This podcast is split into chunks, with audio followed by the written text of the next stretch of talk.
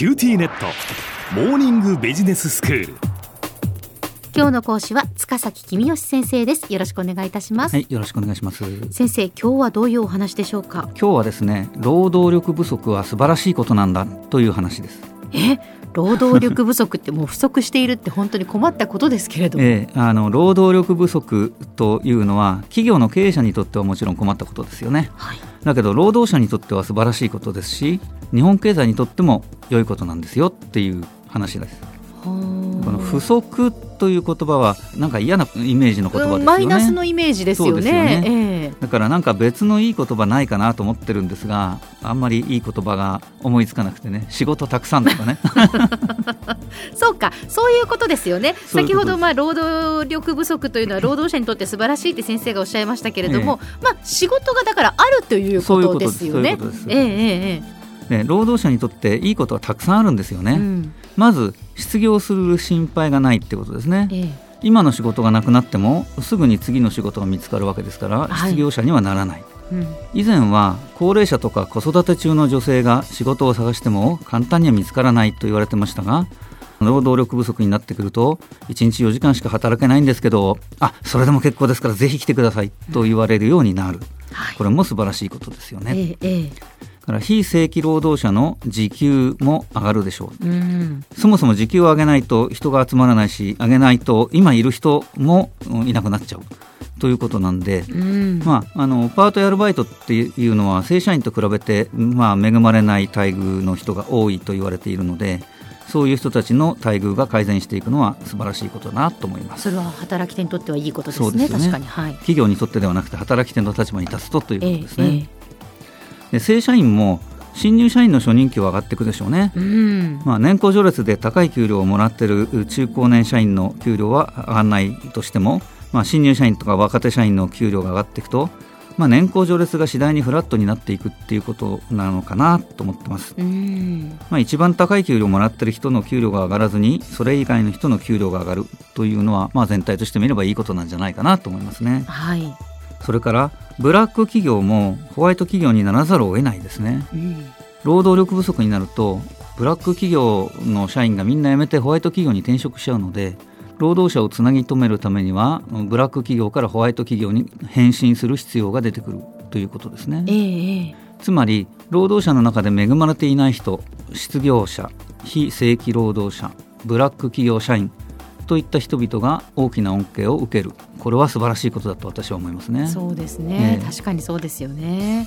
それから先生、まあ、労働者にとって素晴らしはい。いということと、先ほど日本経済にとってもいいこととおっしゃいました、ええはい。この日本経済にとっていいことというのはどういうことですか、えー日本経済全体として見ると企業が省力化投資に熱心になることで日本全体としての労働生産性が上がる、まあ、飲食店がアルバイトに皿を洗わせてたのをやめて自動食器洗い機を買うと。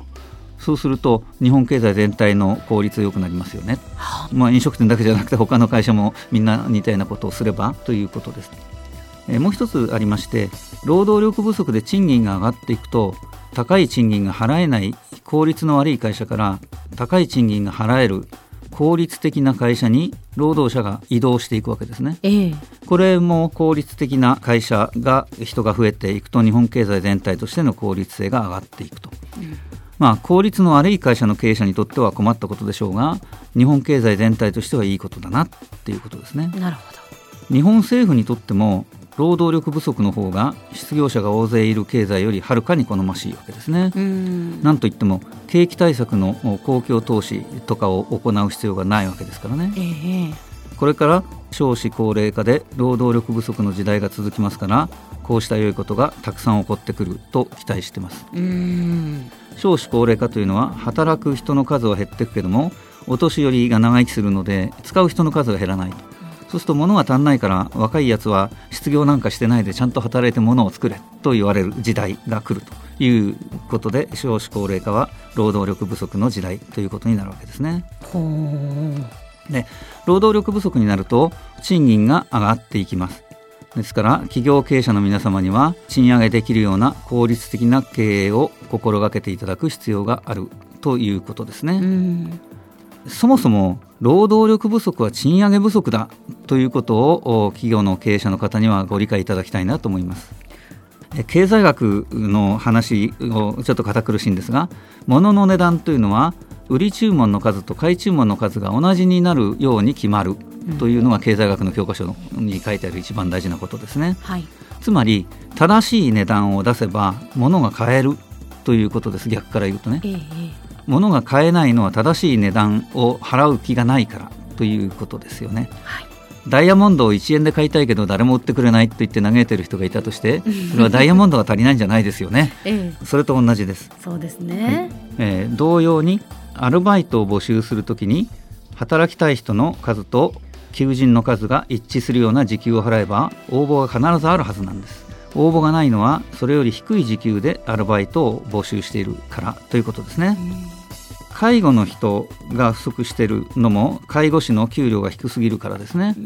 介護士の給料は私たちが払っている介護保険料から出ているわけですからこれはもう介護保険料を値上げするしかありませんということになります、はい、介護保険料を値上げして介護士の給料を値上げすることが必要になってくるだろうということですね、うんもちろん介護保険料を値上がりするのは私は嬉しくないですし皆さんも嬉しくないでしょうがただ我々みんな年を取ったら介護をしてもらう立場になるかもしれないわけですからその時介護士が足りませんからあなたの介護はできませんと言われたら悲しいですよね。それが一番困りますね。なのでもう介護保険料をぜひ値上げして介護士の給料を上げるということをやってもらいたいと思います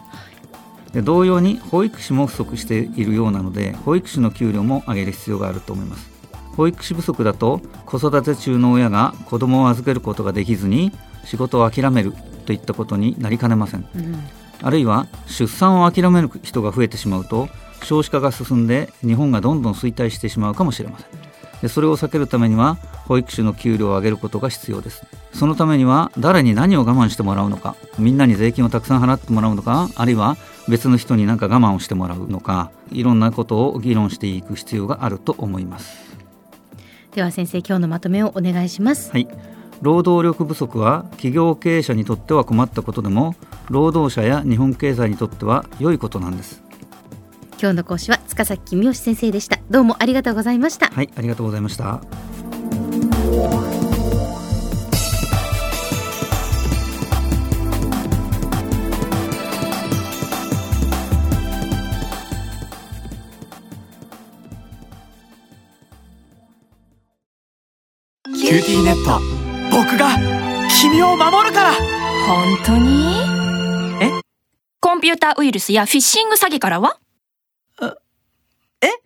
守ってくれないの？ビビックなら全部守ってくれるのに。セキュリティ5台まで無料。光インターネットのビビック。